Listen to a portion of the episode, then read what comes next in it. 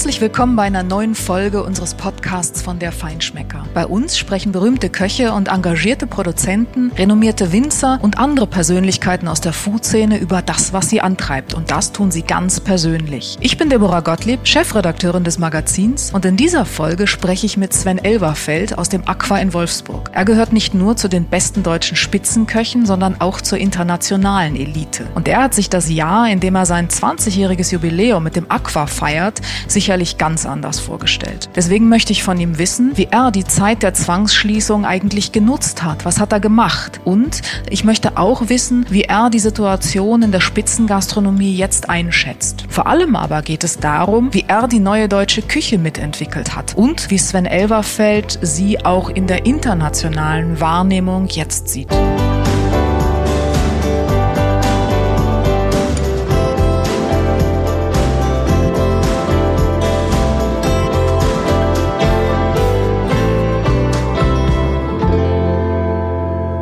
Neue deutsche Küche ist übrigens, und das passt jetzt gerade so perfekt, auch das Hauptthema der Jeune Restaurateur Deutschland. Die Vereinigung junger Spitzenköche, das wisst ihr, ist unser Podcast-Partner. Und ihnen verdanken wir nämlich maßgeblich, dass wir hierzulande eine so aufregende neue deutsche Küche erleben können. Sie entwickeln regionale Traditionen und heimische Spezialitäten innovativ weiter. Bei ihrem Präsidenten Alexander Huber erlebt man in seinem Huberwirt in Pleiskirchen zum Beispiel wunderbare Gerichte, die authentische bayerische bayerische Gasthaustradition und kreative Spitzenküche großartig vereinen. Wammerl zum Beispiel, also Schweinebauch, serviert der mit Weinbergpfirsich, Krevetten und Vogelmiere. Klingt unglaublich, ist aber toll. Oder Chiemseeränke, geflemmt mit Buchweizen, Tagetes, Kopfsalat und Buttermilch. Wirklich ein Erlebnis. Harald Rüssel in Naurath bei Trier. Der war mit Rüssels Restaurant sogar einer der Pioniere der neuen deutschen Küche. Regionale Zutaten inszeniert er ideenreich wie zum Beispiel Naurater Rehbock mit Couscous, Holunderblütengel, kleinen Rübchen und Berberitzenjus. Oder Michael Kammermeier von der Ente im Nassauer Hof in Wiesbaden. Entengerichte, deswegen der Name, lässt der auf ganz moderne Art servieren und führt Klassiker so mega erfolgreich in die Moderne. Die Jeune Restaurateurs stehen also eigentlich genau für das, was uns gerade jetzt so wichtig ist. Für eine authentische Küche, die in der Region zu Hause und dennoch ganz heutig ist. Also ich kann da nur raten, wenn Corona es wieder erlaubt, hingehen und erleben. Hallo Sven. Lieben Gruß nach Wolfsburg ins Aqua zu dir. Wir machen das Ganze heute per Telefon. Wir haben noch immer eine Situation, die nicht der Normalität entspricht. Wir haben noch immer Corona als Herausforderung für uns alle.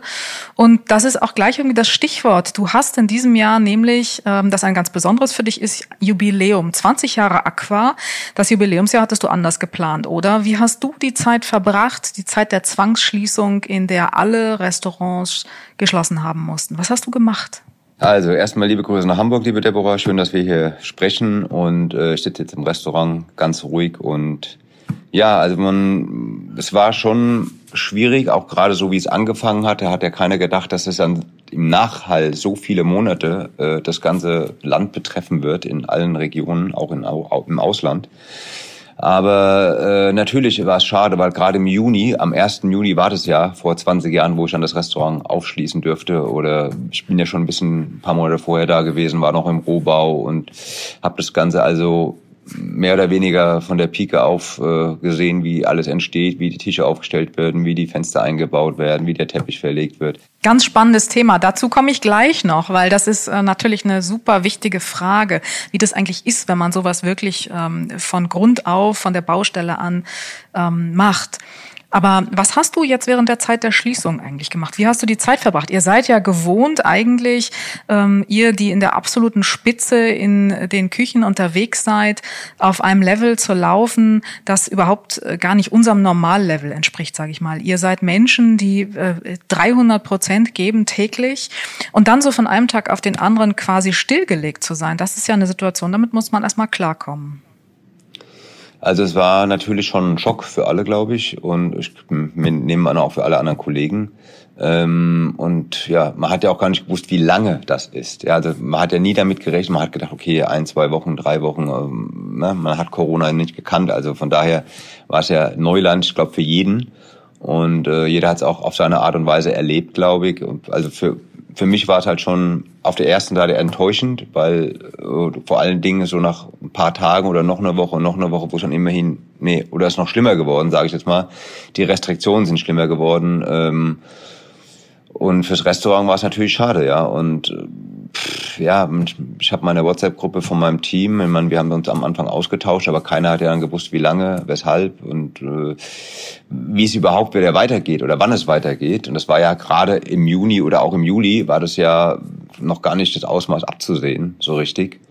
Ähm, man hat dann teilweise Bilder aus den Nachrichten gesehen oder auch Interviews und Gespräche auch mit Spezialisten, die die Krankheit erstmal oder diesen Virus erklären. Das ist ja keine Krankheit, aber ein Virus. Und äh, aber es ist natürlich, äh, ich sehe es als Krankheit für viele ähm, wirtschaftliche Betriebe eben, weil viele werden, glaube ich, sich nicht mehr davon erholen, die vielleicht nicht so groß aufgestellt sind oder die auch vielleicht nicht so agieren konnte oder Ideen entwickeln konnten, um auch weiterhin agieren zu können in irgendeiner Weise. Für mich war kurze Zeit auch mal die Idee ähm, außer Haus, aber ich muss ganz ehrlich sagen, wenn ich jetzt in der Großstadt wäre wie Hamburg, Berlin, München, okay, Frankfurt, ja, da habe ich das Einzugsgebiet, da kann ich am Abend 100, 200 äh, Essen machen ähm, im näheren Umkreis. Das kann ich halt in Wolfsburg nicht und deswegen war das für mich auch auf dem Level keine Option. Also wenn er hätte so sowas Einfaches sein müssen und es macht halt äh, hätte oder macht meiner Meinung nach überhaupt keinen Sinn. Nee, da, da hast du sicher recht. Aber wie hast du, du hast es gerade gesagt, du hast eine WhatsApp-Gruppe mit deinem Team. Man muss sein Team in so einer Situation, einer schwierigen Situation, in jeder schwierigen Situation ja auch motivieren. Man muss dafür sorgen, dass ähm, die nicht äh, in, eine, in eine Frustration äh, fallen, dass sie nicht irgendwie Zukunftsangst haben, die, die sie dann auch ein Stück weit lähmt. Wie hast du dein Team motiviert über diese Zeit? Naja, also ich glaube, eine Motivation ist erstmal, also wir haben ja ein Unternehmen und ich muss ja auch die, die Sachen erfüllen, die mir mir das Unternehmen dann eben mehr oder weniger repräsentiert oder mir vorgibt, die ich dann an mein Team weiter runterbreche.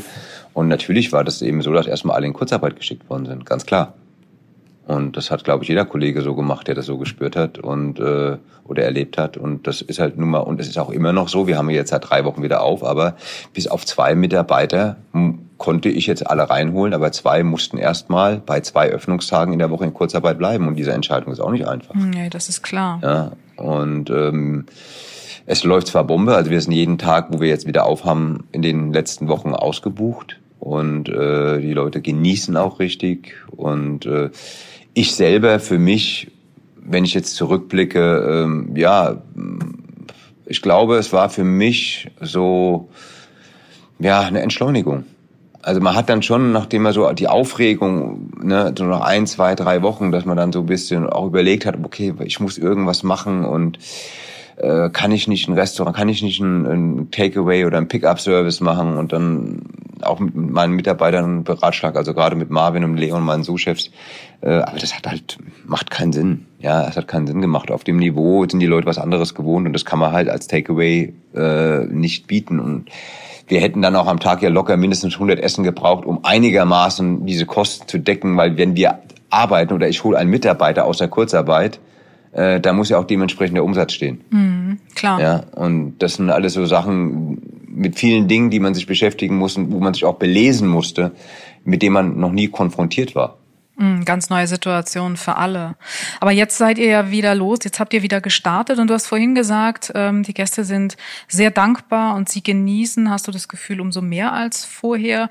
Ihr habt, glaube ich, relativ wenig Probleme gehabt mit dem Restart, weil ihr ohnehin das Glück habt, ein sehr großzügiges Restaurant zu haben mit dem Aqua. Ähm, Gab es trotzdem Schwierigkeiten? Habt ihr heute noch ähm, Schwierigkeiten? Müsst ihr Dinge anders machen? Was, was ist vielleicht jetzt ganz anders, was ihr anders handhaben müsst als vorher?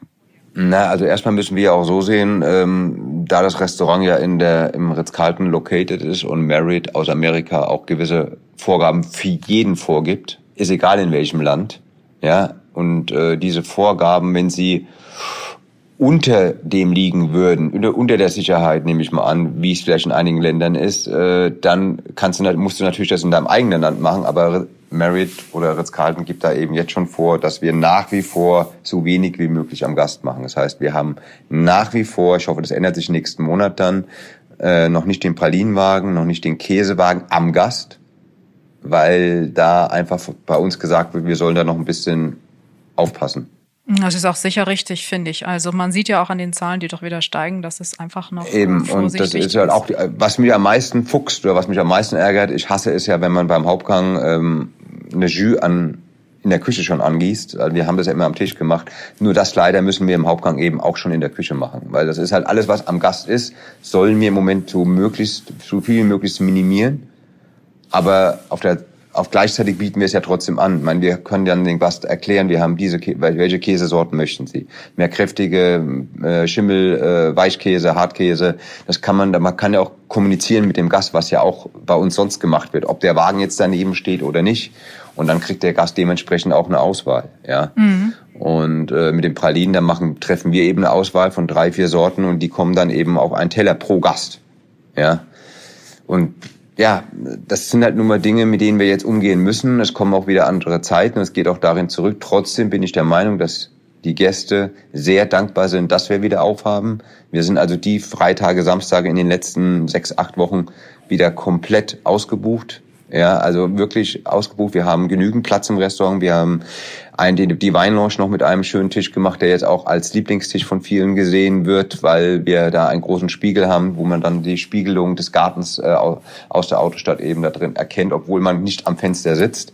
Und äh, ja, das sind, ich sage mal, manchmal ist es ja so, dass wenn man neue Dinge ausprobiert oder ausprobieren muss, daraus eventuell auch neue Ideen entstehen, was man später vielleicht besser machen kann oder anders machen kann. Ganz genau. Und äh, und das äh, hat bei vielen Dingen ja wissen wir, wir wollen auf alle Fälle zurück zu alten Sachen, gerade das, was wir am Gast machen.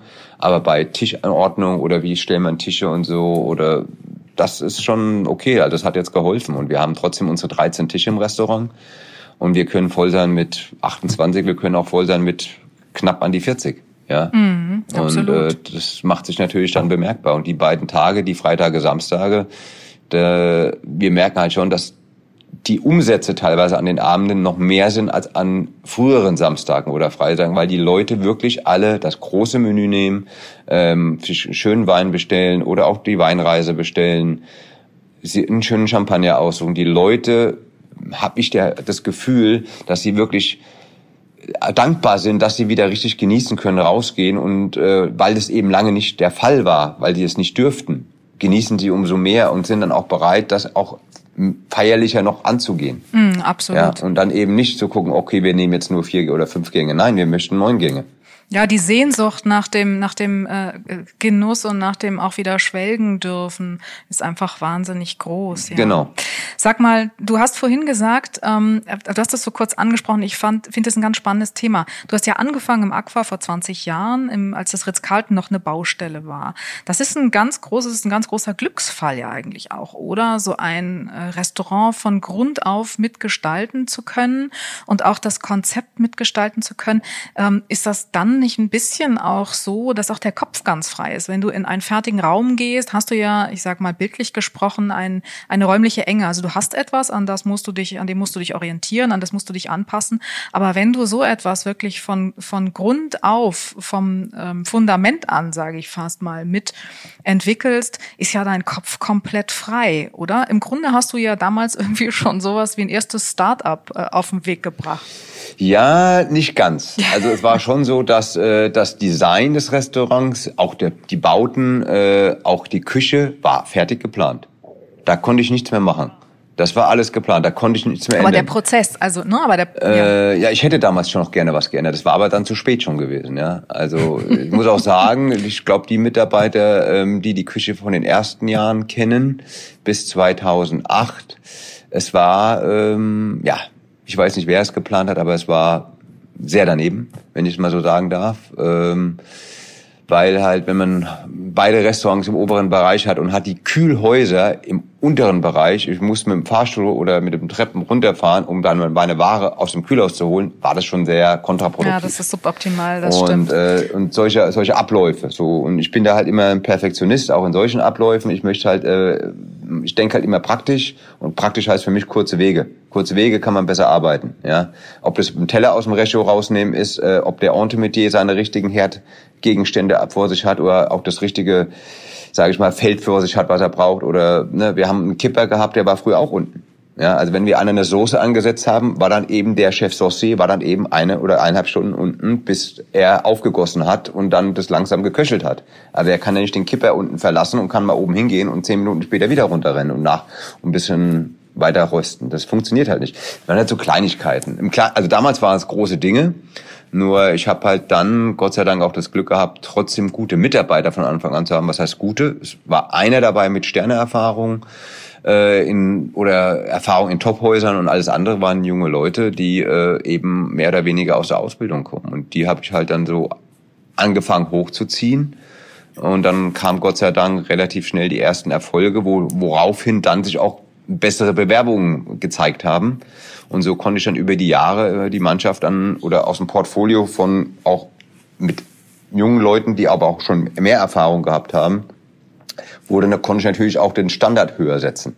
Weil es bringt ja nichts, wenn ich die Latte hochsetze. Mm, absolut. Aber was macht das mit dem eigenen, nee klar, aber was macht das mit dem eigenen Kopf, so eine Situation, wenn du ein Restaurant komplett von Anfang an neu entwickelst? Du hast ja sonst, das ist ja wie, muss man sich vielleicht vorstellen, wie ein weißes, unbeschriebenes Blatt. Und du entwickelst das von Anfang an mit deiner eigenen Handschrift. Das ist richtig. Speisekarte, also was sehr interessant war, war mehrere Wochen dann, das sage ich mal im Umkreis von 50 Kilometern, erstmal im Internet gegoogelt, geguckt, welche Produzenten, Bauern, Lieferanten, was wird erzeugt, was ist überhaupt in Niedersachsen so, ähm, was, in, was, wird, was wächst hier, was ist hier so ein bisschen stämmig oder was ist hier auch so ein bisschen, sage ich mal, jahreszeitlich traditionell an Produkten. Ja, und äh, ja, und das muss, da muss man sich erstmal mit in vielen Bereichen mit befassen. Und äh, das habe ich auch angenommen und äh, wie wir aufgemacht haben, ja, das ist auch so eine Sache, die ich immer wieder betonen möchte. Also ich habe auch nicht ähm, was wir jetzt haben, vor die Füße gelegt bekommen, wie einen goldenen Teppich, sage ich jetzt mal, sondern wir haben am Anfang eine Sieben-Tage-Woche gehabt mit mittags und abends auf. Ja, und wir waren zu siebt in der Küche. Ja, und äh, die Kühlhäuser waren unten und das war alles nicht so einfach. Die Topfspüle war unten. Und äh, also ich habe das jetzt nicht auf dem goldenen Tablett serviert bekommen, wie es jetzt ist, sondern ich musste mir das erarbeiten. Das heißt, umso mehr Erfolge über die Jahre darauf kam, umso mehr war ich ja in der Position, dann auch zu sagen, okay, wir haben jetzt das erreicht, aber jetzt brauche ich einen Mitarbeiter mehr oder ich würde jetzt gerne logistisch gesehen das umbauen lassen und das umbauen lassen. Und das hat sich halt über die Jahre, musste ich mir erarbeiten. Und das sage ich auch meinen jungen Leuten immer, wenn die woanders hingehen und sagen dann, oh ja, ich habe mir das angeguckt, ja, aber die Küche und so weiter. Ja, mal, Leute, ihr müsst erst was vorlegen, ihr müsst was beweisen und dann wird euch auch geholfen im Normalfall. Ja, oder dann seid ihr in der Position, wo ihr fordern könnt. Mhm. Ja, und das habe ich gelernt. Das, äh, was du damals gemacht hast, war ja im Grunde schon zwei Jahrzehnte vor dem Trend, der jetzt so wahnsinnig fast wie ein Flächenbrand überall ähm, durch die Gastronomie geht, nämlich saisonale, regionale Küche. Du hast damals schon von Anfang an deine Produzenten in der Umgebung gesucht, wo heute mancher auf die Speisekarte schreibt Zero oder 50 Kilometers. Das hast du damals ganz selbstverständlich ja schon von Anfang an gemacht. Du hast im Grunde die deutsche Küche, die neue deutsche Küche nicht nur mitentwickelt, entwickelt, sondern du hast sie eigentlich damals schon neu erfunden, kann man ja quasi sagen. Ja, äh, wo ich ja ehrlicher sagen will, ja, für die Gerichte, die ich deutsch denkend auch umsetzen wollte, ja. Aber es gab eben auch viele, und das liegt ja an meinem Lebenslauf, da ich ja aus Dubai kam und früher in meinem Laufbahn ja auch zweimal auf Kreta gearbeitet habe und hier rumgekommen bin, da rumgekommen bin, also auch viel im Ausland unterwegs war, ähm, ist es für mich ja schon so der Fakt gewesen, dass ich auch aus diesen Ländern, wo ich ja nicht nur nicht nur jetzt ein paar Wochen im Urlaub war, sondern auch da gelebt habe, auch dort die Märkte gesehen habe, äh, die Esskultur kennengelernt hat, mit Mitarbeitern aus sieben Nationen in Dubai gearbeitet habe, ähm, dann natürlich, ähm, ja, wie soll ich sagen, auch viele äh, sage ich mal, Geschmacksbilder, Komposition, also Geschmacksbilder in Sachen ähm, Gewürze, Gararten, äh, Zubereitungsarten, ähm, solche Dinge halt. Und das hat mich natürlich auch in Wolfsburg begleitet und äh, es sind auch viele Gerichte über die Jahre entstanden, wo ich daraufhin unbewusst auch zurückgegriffen habe, auch am Anfang. Ja, ob das was mit orientalischen Gewürzen war, weil es war natürlich, Dubai war natürlich der Himmel auf Erden. Wenn man auf den Zug geht, äh, wir haben 42 verschiedene Nationen im Hotel gearbeitet, äh, sieben alleine bei mir in der Küche, Sri Lanka, aus den Philippinen, äh, aus Indien, so. Und das Personalhaus, da hat dann jeder mal in seinem Zimmerchen oder in seinem WG dann gekocht, die Inder mal zusammen, die, die Jungs aus Sri Lanka mal zusammen gekocht, ja, und haben dann die anderen Kollegen eingeladen. Ja, das war alles original. Mhm. Und Dubai war ja damals schon sehr multikulti, auch gerade was das Streetfood betreffen hatte, ja. Ob das Shawarma war und Kebab und keine Ahnung was. Und das waren halt alles die Leute aus diesen Ländern, die dann da was Originales gemacht haben. Und das war halt extrem beeinflussend für mich. Es war damals vielleicht sogar noch originaler als heute, ja, ne? Also. Selbstverständlich. Und das ist halt, das sind halt so Sachen, die teilweise auch unbewusst dann wieder nach oben kommen. Gerade wenn man überlegt über eine Gewürz- oder äh, eine Komposition oder eine Zubereitungsart auch, ja.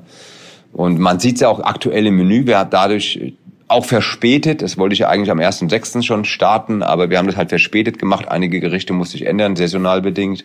Haben wir halt jetzt mit einem Menü angefangen vor einigen Wochen in unserem Restart mit äh, ja, zehn Gerichten aus 20 Jahren Aqua, Highlights und diese Gerichte von damals, aber bis auf eines komplett neu äh, gekocht. Also dieselben Produkte, aber eben anders dargestellt.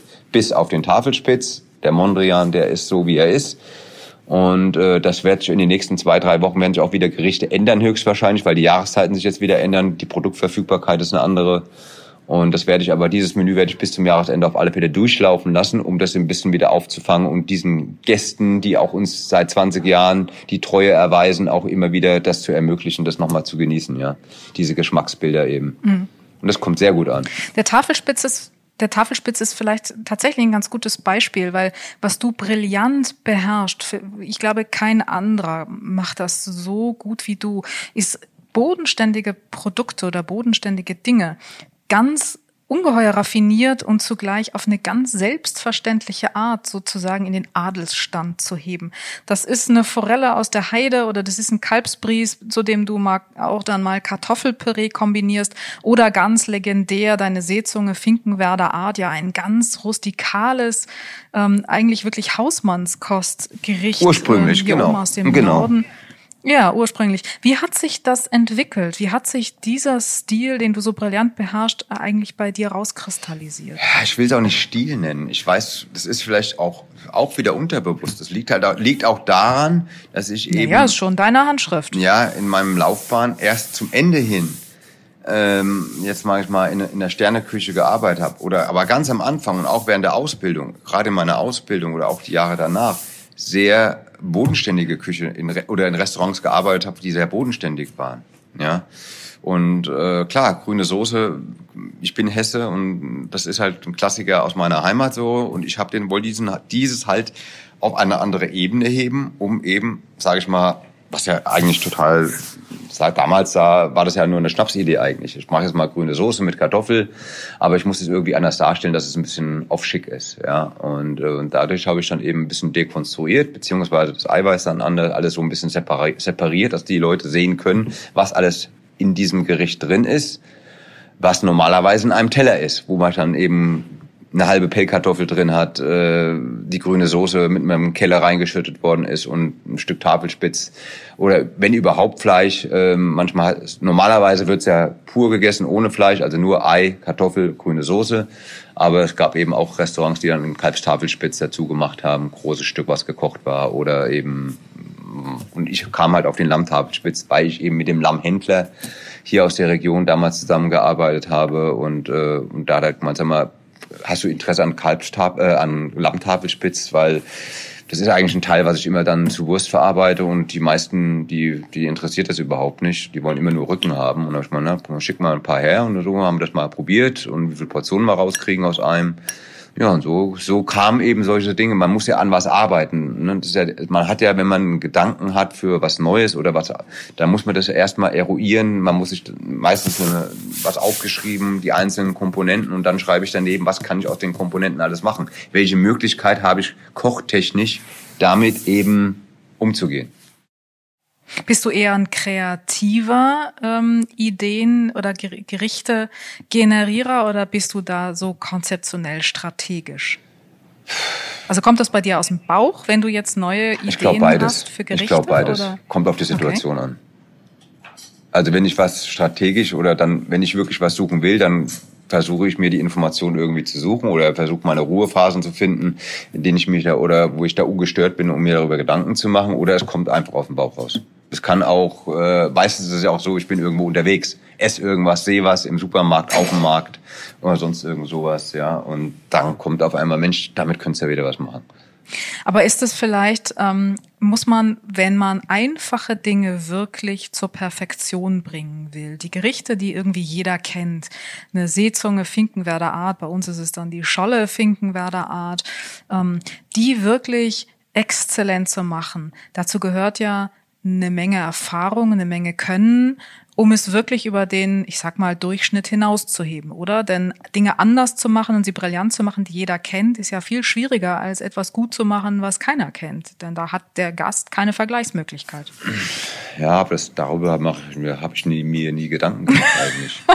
ja, also damals zumindest. Ne? Heute muss man natürlich schon abwägen, ähm, dass man dann überlegt, okay, passt das in ein Menü? Also sag mal, ich ändere ja auch schon, das ist ein wichtiger Aspekt, der in den letzten Jahren ja gekommen ist, ich ändere keine Menüs mehr im Ganzen sondern ich ändere einzelne Gerichte, ähm, so wie es mir, also ich, ich sage jetzt nicht so, wie es mir Spaß macht, sondern ich ändere die Gerichte, weil ich ja genau weiß, einzeln oder zu zweit oder drei gleichzeitig, aber nicht das komplette Menü. Warum?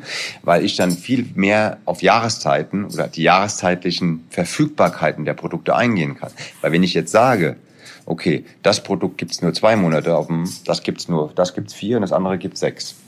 Dann würde ja das mit zwei Monaten würde jeder sagen, nee, es lohnt sich nicht, das auf die Karte zu setzen. Ja. Oder und, und so fangen wir halt an. Wir machen dann ein Produkt und da weiß ich genau, in zwei Monaten ist es vorbei. Das heißt, ich weiß ungefähr, wann die Produkte nicht mehr Verfügbarkeit und kann vorher schon anfangen, für dieses Gericht ein neues Gericht in dem Menü zu kreieren.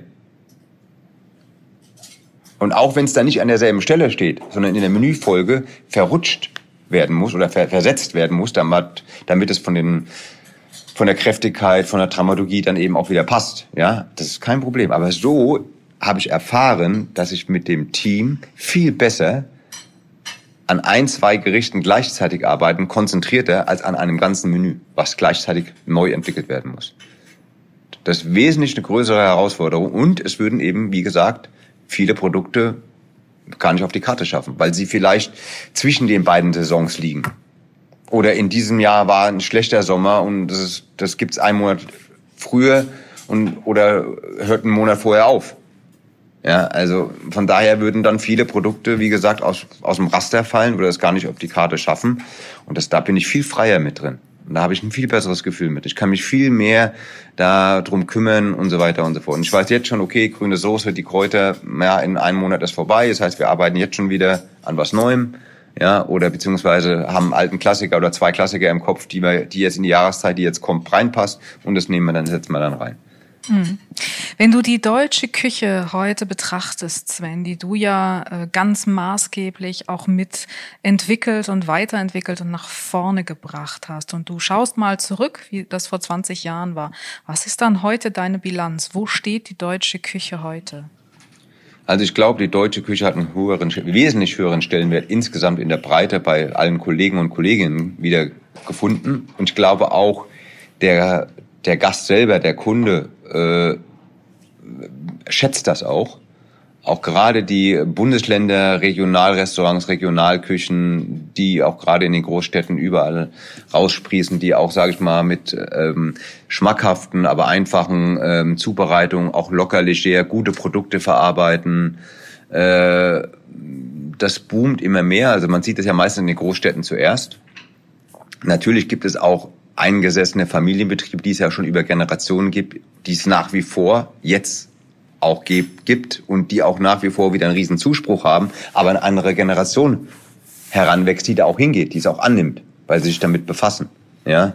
Und man hat ja einen Generationenwechsel auch bei den Gästen. Wir haben ja eigentlich von unseren Gästeklientel haben wir ein relativ auf dem Niveau, wo wir arbeiten äh, oder auf dem Niveau, wo wir sind als Restaurant, denkt man ja immer, ja, alle vorsichtig und früher war immer alles muss leise sein, die Leute dürfen sich unterhalten, elitär und das hat man früher hat man ja von Gourmet-Restaurants meistens dann so eine Vorstellung gehabt. Ah nee, dann dann da muss ich mich ja benehmen und da darf ich auch nicht laut reden und so. Das ist ja nicht so. Wir sind ja ein sehr lockeres Serviceteam. Äh, wir sind ein, ein tolles Restaurant, was auch zeitgemäß ist nach wie vor vom, vom Design her, aber auch unsere Mitarbeiter. Die Kunst ist es ja auch an einem guten Service, den Gast am Anfang schon zu erkennen, wenn er ihn noch nicht kennt, ja. Okay, wie der, dass man möglichst in den ersten Minuten schon weiß, wie kann ich den Gast nehmen? Ist er mal bereit für einen Witzchen am Tisch oder mal für einen kleinen Smalltalk, ja, oder möchte er mehr in Ruhe gelassen werden? Das ist ja die Kunst des guten Service, das am Anfang zu erkennen weil trotzdem muss ja jeder Gast einzeln gesehen werden, weil jeder hat seine Präferenzen. Ja, und, äh, und das, das macht ja auch den Gastgeber dann aus, das frühzeitig mit, der, mit seiner Mannschaft zu erkennen. Unbedingt. Das ist aber ja etwas, das Thema Service, was natürlich äh, für alle international auch gilt. Das macht der eine selbstverständlicher souveräner, der andere weniger. Wenn du jetzt aber die deutsche Küche und den Stellenwert, denn die deutsche Küche hat heute auch mit dem der französischen oder der italienischen vergleichst, hat die international gesehen aus deiner Sicht das gleiche Standing, das gleiche Renommee? Ich glaube noch nicht so. Also es ist schon, es ist schon gewachsen, aber ich glaube nicht. Äh, ich meine, also äh, mal ganz salopp gesagt, wenn ich jetzt äh, einen Amerikaner oder einen Asiaten habe, ob egal ob Japan oder Chinese oder äh, Australier, also von wirklich weit, weit weg her. Ich glaube, Europa es sieht es schon wieder ein bisschen anders aus, aber trotzdem heißt es dann ja Schweinshaxe, äh, Braten, äh, Wurst, äh, Sauerkraut, Kartoffel. Ja, es ist so. Ja. Äh, natürlich ist in der in der Ebene ähm, von Kollegen äh, und auch den Gästen von Kollegen im Ausland, die sich damit befassen, bei denen natürlich nicht mehr.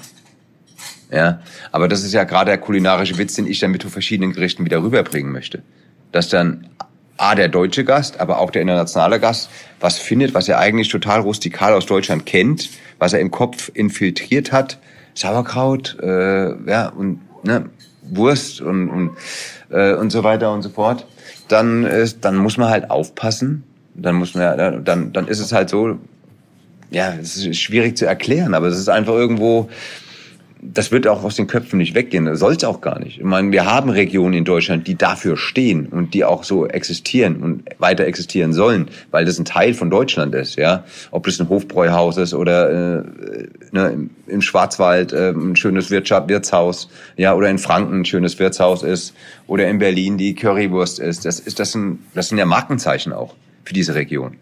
Und das soll es auch beibehalten. Und für uns als Kollegen oder ja, ich mit meinen Kollegen, wenn ich das mal so sagen darf, oder für meine Kollegen mitsprechen darf, jeder hat so seine, jeder kennt seine Region und jeder weiß, was auch zeitgemäß eigentlich ähm, ja ankommt.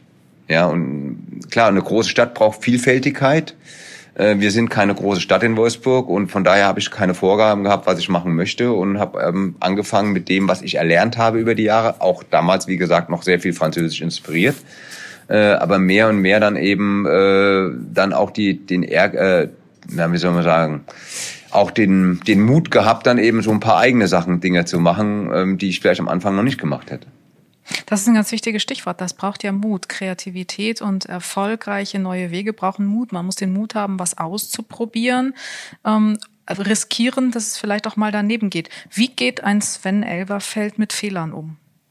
Was machst du, wenn mal was schief geht? Ja, ich, ich glaube, ich meine, ich selbst ärgere mich über mich selbst. Ähm, merkt meistens keiner. Das mache ich dann wahrscheinlich, ich bin dann schlecht drauf oder sowas. Kann auch noch ein paar Stunden später sein. Aber ähm, ja gut, Fehler, wir sind alles Menschen und Menschen machen Fehler. Und äh, solange wir den Fehler, ich sage mal rein vom Kochtechnischen, wenn ein Koch weiß, er hat den Fisch zu lange drin gehabt, als Beispiel, oder das Fleisch, oder er hat vielleicht nicht richtig gewürzt und er weiß es, dann lieber der Mannschaft sagen, hör zu, bitte nochmal. Bevor der größte Fehler ist, ist dann mit dem Wissen, dass es nicht 100% ist, trotzdem rauszuschicken. Aber wie gehst du mit deinen eigenen Fehlern um? Boah, ja. Du bist ist, ja ein äh, ganz ehrgeiziger Typ. Du, du bist ein Perfektionist. Ich bin Ähm, Perfektionist, das ist leider wahr. Ähm, es koch, es ist ja auch für die Leute, die mit mir nahe zu tun haben, gibt auch viele graue Haare oder ähm, manchmal Kopfschütteln, aber es ist so bin ich halt. Ne? Das kann ich auch, glaube ich, nicht mehr ändern, aber das ist halt immer so. Ja, aber wie hast du gelernt, als Perfektionist mit deinen Fehlern umzugehen, mit deinen eigenen? Ja, ich ärgere mich dann meistens zu Hause am meisten drüber alleine. Ne? Also man will es ja woanders nicht so zeigen. Aber natürlich, man, natürlich gehe ich auch in Rage und äh, je nachdem, was es ist oder wie, was für Auswirkungen dieser Fehler gehabt hat. Ja, das kommt da, muss man immer abwägen. Ne?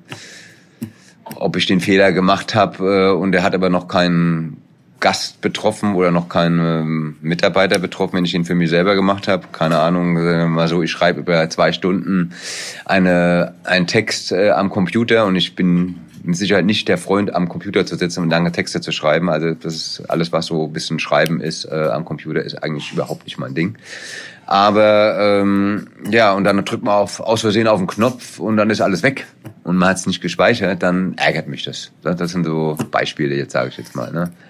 Ja, man muss eben nicht überall, ähm, ja, man kann halt nicht alles perfekt. Ist auch. Da muss, da muss man sich dann auch mal, äh, muss man sich auch mal sagen. Und ich habe auch meine Schwächen und meine Stärken und bin auch nur ein Mensch und äh, das muss man dann auch eingestehen. Was ist denn deine größte Schwäche? Das dauert Ja. schon sehr lange, Sven. Komm, eine hast du auch. Was, was Schwäche? Ja. Schwäche, was ist Schwäche? Was ich Schwäche habe, ja, ich kann, was kann ich? Gut, manchmal kann ich meinen Mund nicht halten, aber das ist ja nicht immer eine Schwäche. Aber Darauf ähm, wäre ich jetzt gar nicht gekommen. Ja, also, also sagen wir mal so, ich kann schon, also dann, es passiert, es passiert viel, aber wenn es dann passiert, dann, ich kann schon ganz schön auch in Rage kommen. Ja, und da komm, bin ich auch nicht so schnell runterzukommen dann. Ja, das, also wenn ich was, wenn ich mich über was ärgere, dann ärgere ich mich, kann ich da auch nicht äh, das einfach vergessen, sondern da ärgere ich mich dann meistens, wenn es ein eigener Fehler ist. Ja. das geht mir auch so. Also das ist einfach, man, man hat, äh, wenn man hohe Ansprüche hat, hat man die mindestens genauso hoch an sich selbst. ja, ich meine, das ist äh, gerade wenn man, wenn dann was nicht gelingt und auch im Privaten, wenn ich jetzt zu Hause im Garten irgendwas rumbastle oder was hämmere und es geht nicht schief und da bin ich halt, das, man kann ja nicht alles perfekt und äh, trotzdem probiere es halt selber, weil ich dann auch so einer ist, der dann sagt, komm, ich probiere es erstmal selber. Äh, weil dann kann ich abends mir auf die Schulter klopfen und kann sagen, Mensch, hast du selbst gemacht, war gut, aber wenn es dann eben nicht funktioniert, dann ärgere ich mich eben. Ja, und wenn du dann nochmal zum Baumarkt fahren musst, weil du, keine Ahnung, 50 Nägel verkloppt hast, von denen nur vier Stück richtig reingenagelt waren, dann ist es halt ärgerlich immer. Ne? Und äh, da kommen wir ja auch zu dem Punkt, was habe ich in der Corona-Zeit gemacht? Wir haben halt auch ein paar Firmen da gehabt, aber wir haben halt den ganzen Garten jetzt mehr oder weniger einmal umgekrempelt, ja. Weil es ja ein altes Grundstück ist und sehr viel Lehmboden und sehr viel vertrocknet ist, egal ob man jetzt gegossen hat oder nicht. Und äh, weil das Wasser immer sofort äh, zur Seite gesickert ist. Ja, haben halt ein bisschen Gartenarbeit gemacht und das ist ja auch ganz schön. Apfelbaum, Kirschbaum, bisschen geerntet, bisschen dann einfach nur so runterkommen lassen. Da muss man gucken, dass man im Herbst wieder oder im Frühjahr dann wieder Bäume schneiden. Ich glaube, das war früher, wo man sie schneiden muss. Ja, Naturnahe Entschleunigung Ja, deswegen sage ich, das war halt für mich wirklich eine Entschleunigung jetzt. Auch mal viele Sachen, wenn man dann ins Büro geht und sieht da stapelweise Unterlagen, die man irgendwann mal wegsortieren wollte und die man dann schon vergessen hat, ja, und dann mal auszumisten wieder und so Sachen dann auch ne, aus dem Kopf rauszukriegen und nicht mal vor sich herzuschieben. So ein paar Sachen, die man über Monate machen wollte, äh, dafür hat man dann Zeit gehabt. Ohne den Druck zu haben, ich muss morgen wieder das machen oder ich muss morgen das machen. Oder ich habe nur zwei Tage Zeit, weil ich dann wieder zur Arbeit gehe. Ja.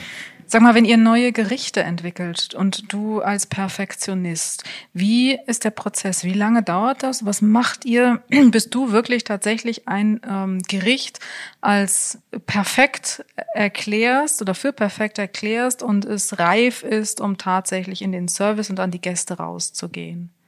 Es ist äh, mal so, es ist ein, erstmal ist es ein langer Weg. Er ist auch, äh, kann unterschiedliche Linienführungen haben, wenn ich es mal so salopp ausdrücken darf.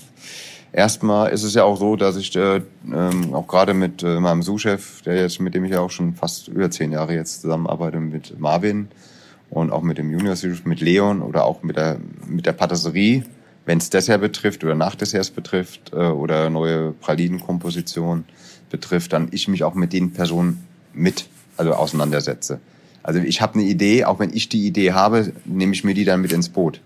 Ich schreibe mir das auch auf. Ich habe immer ein Büchlein dabei. Zu Hause. Ich habe immer Büchlein, wo ich irgendwas. Weil wenn ich eine kurioserweise irgendeine Kombination, es ist ja kein fertiges Gericht. Also es ist seltenst ein fertiges Gericht, was im Kopf irgendwo vor mir liegt, sondern es ist meistens eine äh, Kombination aus zwei, drei Produkten, eventuell noch ein, zwei Gartechniken, die ich mir überlege, wie ich das Produkt, sage ich mal, verarbeiten möchte. So, und das wird aufgeschrieben, weil wenn es irgendwo unterwegs ist oder weil ich auf dem Markt oder Supermarkt oder du bist im Ausland oder du, oder es fällt dir auch irgendwo im Auto ein, wenn du eine lange Strecke fährst, dann schreibe ich mir das meistens dann kurz auf, nur in Stichworten, damit ich nicht ganz, sonst geht es wieder weg. Das ist halt nun mal so. Ja, oder meistens geht's weg. Und ähm, es kann auch mit einem Produkt sein, was aber erst in fünf Monaten wieder auf dem Markt erscheint. Ja, aber einfach auch eine witzige Zubereitung, eine Technik oder sonst irgendwas. Ja, und dann gibt's halt die verschiedenen Büchlein, die man dann reinschreibt. Manchmal rufe ich dann auch Marvin an oder äh, wenn ich im Auto bin und sage, Marvin, hör zu, ich bin gerade im Auto, kann ich schreiben, ich habe gerade die, die Idee gehabt, äh, schreib mal schnell auf. Und so ist das halt. Und, und dann macht er das. Und dann halt fangt ihr an, damit zu arbeiten. Und dann wird nebenbei, nebenbei laufen halt immer so kleine Prozesse, ähm, wie man was ausprobiert, entweder eine Garung oder eine Gewürzmischung oder eine Kombination ähm, von einem Gemüse mit einem gewissen Essig oder oder oder. Und wie viele Stationen muss es am Ende sozusagen durchlaufen, die sagen, das ist großartig, bis du es wirklich auf die Karte setzt? Nee, also das, erstmal wird's ja intern, die einzelnen Arbeitsschritte wird er probiert. Also erstmal die einzelnen Komponenten, die sagen, okay, das ist gut, dann weiß man, das ist ein Haken dran. Dann wird der nächste Komponent von dem Teller probiert, so wie man sich das vorstellt, dass es alles zusammen dann ist. Und dann wird erst, dann wird, dann wird das erstmal alles probiert.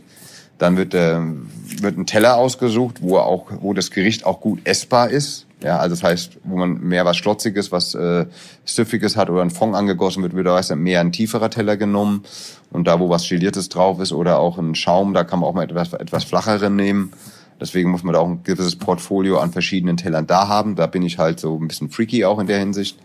Äh, aber ja, und dann probiert, dann probieren wir erstmal in der Küche und wenn wir sagen, okay, das ist es, dann ziehen wir den Restaurantleiter, Sommelier, Herr Runge noch mit ran äh, und dann wird's halt so probiert. Ja, und dann gibt's eine, eine Foodshow, da wird auch erklärt. Ähm, und das macht's auch einfacher, wenn wir kein Menü eben im Ganzen ändern. Weil da mhm. kann sich eher jeder drauf konzentrieren. Jeder. Klar. Der Service, die Küche, ja. Hast du Stammgäste, die so oft kommen, denen du dann ein neues Gericht mal vorab gibst und sagt, äh, Ja, mal? es gibt ein, zwei Stammgäste, die mir jetzt einfallen würde, da mache ich das. Mhm. Ja, wenn ich es gerade da habe, ja. Mhm. Die sind offen und, für sowas, ja. Und dann schickt ihr es, stellt ihr, setzt ihr es auf die Karte und äh, dann geht's. Dann raus. geht's, dann müssen wir gucken, wo es in die Karte passt. Was nehmen wir dafür raus? Muss ja auch von der Dramaturgie her passen dann und dann wird es mhm. so infiziert. Und so ist es eben einfacher, Gerichte, die jetzt, sage ich mal, nur die Möglichkeit haben, zwei Monate auf der Karte zu sein, von der Produktverfügbarkeit und andere vielleicht vier Monate, ist es dann halt einfacher. Wenn du jetzt sagen müsstest, was aus den 20 Jahren dein absolutes Lieblingsgericht, dein Klassiker, das ist, was so am meisten für deine Küche steht. Also natürlich der, der, der Mondrian, der Tafelspitz, ganz klar, mit der grünen Soße, weil die Frankfurter grüne Soße eben auch so ein bisschen so eine Reminiscence an meine, an meine Heimatregion ist. Aus dem Hessischen äh, das Portefeuille von Kartoffeln mit Ei und äh, Trüffel, auch zur Herbstzeit. Das sind so Gerichte, die, glaube ich, sehr für uns stehen gibt bestimmt auch noch viele andere, die mir jetzt nicht einfallen, aber ja, gibt schon einige, ja. Also es war ja auch mal, gab, es gab mal einen Seeteufel mit äh, Johannisbeersenfpüree und einer Pfeffersoße. Also ja, also klar, gibt viele Rochen, Tomate, aber auch oder Matthias Hering äh, mal in, oder ein Hering selbst äh, besorgt, äh, einen frischen Hering und die selbst eingelegt, ja, und dann so einen kleinen Remake von Rollmops gemacht. Ja, also aber es sind, wie gesagt, es können deutsche Sachen sein, äh, weil ich das halt auch immer versuche, mit, weil wir in Deutschland sind, äh, die deutschen Regionen produktmäßig mit einzubeziehen in ein Menü. Und ich auch trotzdem der Meinung bin, dass auch Kollegen in Deutschland auch versuchen können, deutsche Produkte auch deutsch, aber auf einem anderen Niveau, das, das ist machbar zu heben und das dann auch in solchen Restaurants, also sagen wir mal in, in der Top-Liga zu servieren. Äh, trotzdem bin ich eben zu viel rumgereist und ganz ehrlich, um die französische klassische Basis für eine Jus oder für eine gute Soße, für ein Fumé, das ist halt nach wie vor, es schmeckt halt und warum soll ich es dann nicht machen? Ja, hm, natürlich. Und ich möchte mich auch nicht einschränken und sagen, ich bin jetzt radikal deutsch. Dafür stehe ich nicht. Dafür bin ich viel zu viel in der Welt rumgereist. Ja, und dafür ist auch eigentlich die Welt mittlerweile viel zu offener geworden und einfach bereisbarer. Und es reisen ja wesentlich mehr Menschen als vor 20 Jahren. Es ist ja kein Hexenwerk mehr, heute mal nach Asien zu fliegen oder nach Südamerika zu fliegen. Ja, und, äh, und das ist ja auch alles globaler geworden. Und von daher sage ich, ich hab, wir haben Gerichte jahreszeitlich, die für die deutsche Küche stehen oder die wir repräsentieren möchten damit. Auch gerade für die internationalen Gäste. Äh, aber trotzdem bin ich eben auch ein weltoffener Mensch und äh, bin gerne, reise gerne, habe viel im Ausland gearbeitet und möchte eben diese Erinnerung oder auch diese Eindrücke, die ich gewonnen habe, dann auch äh, in meiner Fantasie oder mit meiner Küche eben an den Gast wieder weitergeben. Hm. Du hast 20 Jahre hinter dir mit äh, dem Aqua, du hast viele Jahre vor dir, Gott sei Dank, darüber freuen wir uns äh, als Gäste natürlich umso mehr. Was sind deine Ziele für die nächsten zehn Jahre? Das Wichtigste ist, glaube ich, erstmal äh, bei guter Gesundheit bleiben. Ich glaube, das ist erstmal die Basis für alles. Gute Gesundheit. Dadurch bedingt dann natürlich weiterhin eine gewisse Lockerheit, äh, die bei mir nicht immer da ist. Ich bin ja auch manchmal sehr, sage ich jetzt mal, verbissen, wenn ich mir was in den Kopf gesetzt habe. Das, es gibt auch Tugenden, die nicht immer vorteilhaft sein können und äh, diese Zielstrebigkeit dann auch manchmal dann so ein bisschen, wenn was nicht klappt, dann nicht immer so, ja, auch manchmal so ein bisschen negativ behaftet ist, wenn man nicht ungeduldig ist. Ich bin da gerne ungeduldig, wenn was nicht funktioniert. Das, da muss man auch zu stehen dann. Aber trotzdem, sage ich mal, wünsche ich mir halt für die nächsten zehn Jahre erstmal auf alle Fälle, ja, dass wir alle gesund sind, dass noch viele Ideen kommen, dass ich nach wie vor ähm, Großteil meiner Mitarbeiter bestimmt über die nächsten Jahre noch halten kann. Ähm, neue gute Mitarbeiter vielleicht auch in den nächsten Jahren entdecken werde. Ähm, viele, ich bin ja auch stolz darauf, dass viele Mitarbeiter aus dem ARC in den letzten Jahren, ähm, 20 Jahren, ja selber sehr, sehr, sehr erfolgreich sind in Deutschland oder auch im Ausland. Ähm, mit denen ich auch eine Gruppe habe, ähm, ehemalige Mitarbeiter, wo man dann auch sich austauschen kann, auch untereinander, auch die Kollegen mal was reinschreiben, sagen mal, ich suche einen Mitarbeiter oder sonst irgend sowas. Äh, und das ist halt schön, ja, wenn das so eine große Familie mittlerweile ist, äh, wo man auch, sagen wir mal, mit Stolz sagen kann, Mensch, ist toll, die, dass die Leute alle mal bei jemandem gearbeitet haben oder aktuell noch arbeiten, je nachdem, was für eine Gruppe, ehemalige oder aktuelles Team. Und ähm, ja, das macht halt Spaß, ja. Und äh, trotzdem mh, wie gesagt, ist es halt so, dass sowas auch, sage ich mal, gepflegt werden muss. Und ähm, klar, jeder hat auch mal einen schlechten Tag. Auch ich habe schlechte Tage, wo ich mal ähm, ja vielleicht nicht so gut auf alles äh, ansprechbar bin, aber das ist eben so, ja. Aber ich sehe es eigentlich auch, ich sehe es auch, äh, sage ich mal, von der Einstellung, ähm, was die was die Wahrnehmbarkeit oder das Annehmen von guter Küche ist, wächst wieder, weil wir sehen jetzt schon, dass wir auch schon die nächsten Generationen, also ich sage mal 30 plus, ähm, die jetzt auch mehr oder weniger, wir merken es in den nächsten Jahren, dass auch bei uns so ein bisschen äh, viele jüngere Leute dann kommen. Es mag auch daran sehen, dass wir auch, sage ich mal, ein bisschen jugendlicher oder moderner aufgestellt sind äh, und eben das Restaurant auch sehr zeitgemäß ist nach wie vor. Aber ich glaube halt schon, dass äh, jetzt auch wichtig ist, dass wir auch junge Leute wieder ansprechen, weil die jungen Leute sind auch, in, also ich sage jetzt mal, ich sage, wenn ich 30 sage, sind ja für unsere die nächsten 30 Jahre unsere Gäste. Mhm. Ja, und die müssen wir auch abholen. Richtig. Ja, und dazu, und die sind auch anders eingestellt und die wollen vielleicht nicht immer, die haben eben auch, und ganz ehrlich, da sind wir auch schon lange, lange, lange von weg wir brauchen keine Anzugpflicht. Und, und, was soll das? Die Leute sollen das anziehen, was in Ordnung, was, wo sie sich wohlfühlen, wenn es wenigstens, wenn es sauber ist und, und, und, und gepflegt ist. Fertig. Und ob das ein Jeans und ein Polohemd ist, äh, kann auch einer sein, der einfach nur ein T-Shirt anhat und ein Sweatshirt oder und, und ein Sakko drüber, ein modernes. Geht alles. Ja, kann auch mit, mit, mit Sneakern reinkommen, solange mit denen nicht äh, 10 Zentimeter im Schlamm gestanden hat.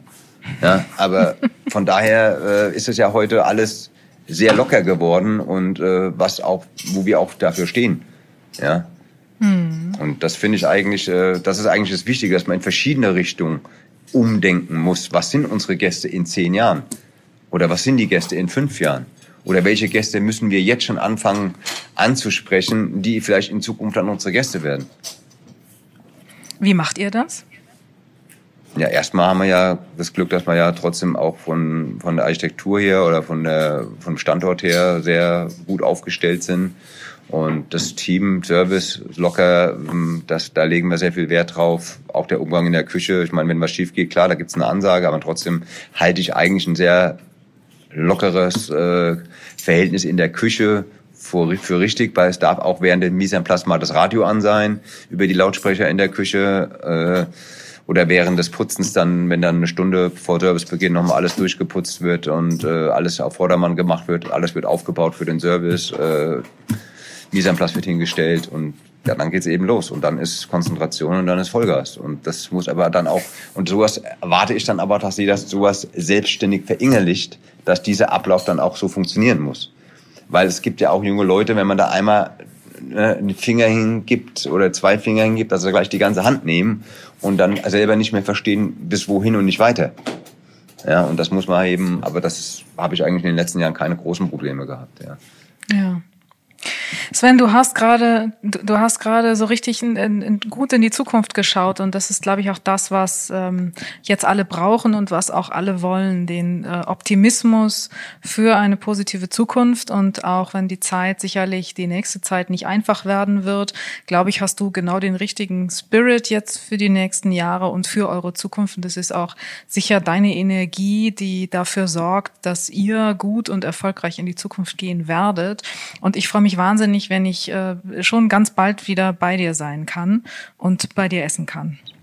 Ja, ich freue mich auch. Ja, und ich glaube halt auch einfach, und wir haben, sehen es ja an der Gastronomie, an der guten Gastronomie in Deutschland, dass sie auch, sage ich mal, in der Breite wächst, dass viele jüngere Generationen ähm, jetzt auch da in Fußstapfen von gewissen hoch angesehenen Restaurants äh, treten. In Berlin tut sich viel, also äh, würde ich sagen, ist ja nicht weit von Wolfsburg weg und von daher bin ich da zwischendurch auch mal mit Family und äh, ja, es ist halt schon, wie gesagt, ich glaube, es ist eine Chance und ich glaube auch, dass ähm, durch diese Restaurationen, die jetzt aufmachen, die so ein bisschen nicht mehr so steif und lockerer sind, was man ja überall schon sehen kann seit Jahren, dass das auch, sage ich mal, dass da, wenn die nächste Generation mit 30 plus so hingeht und auch 20, 25 plus, sage ich jetzt mal, und dann auch, wir haben das ja bei uns, auf einmal ein Pärchen sitzt, die ja mal ihren Geburtstag feiern, ja, und äh, 25. Ist doch toll.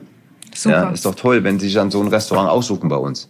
Ja. Absolut großartig. Und äh, das finde ich halt wichtig. Und wir stehen, also wir müssen selber, glaube ich, wir haben auch die Verantwortung, ähm, dass die nicht nur unsere Mitarbeiter die ja auch immer jünger werden, zu den Chefs gesehen, sage ich jetzt mal, ja, ähm, dass wir auch die, sage ich mal, anders behandeln müssen als vor 20, 25 Jahren. Das ist ja auch so.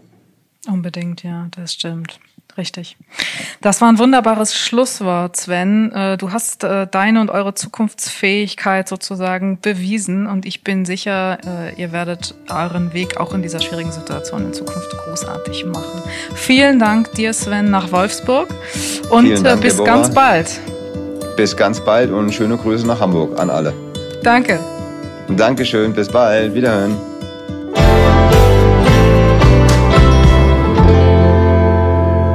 Das war er wieder, der Feinschmecker Podcast. Alle zwei Wochen eine neue Folge und weitere Geschichten, Empfehlungen und Trends gibt es in unserem Magazin jeden Monat neu im Zeitschriftenhandel und natürlich auf feinschmecker.de. Dieser Podcast wird produziert von Podstars bei OMR.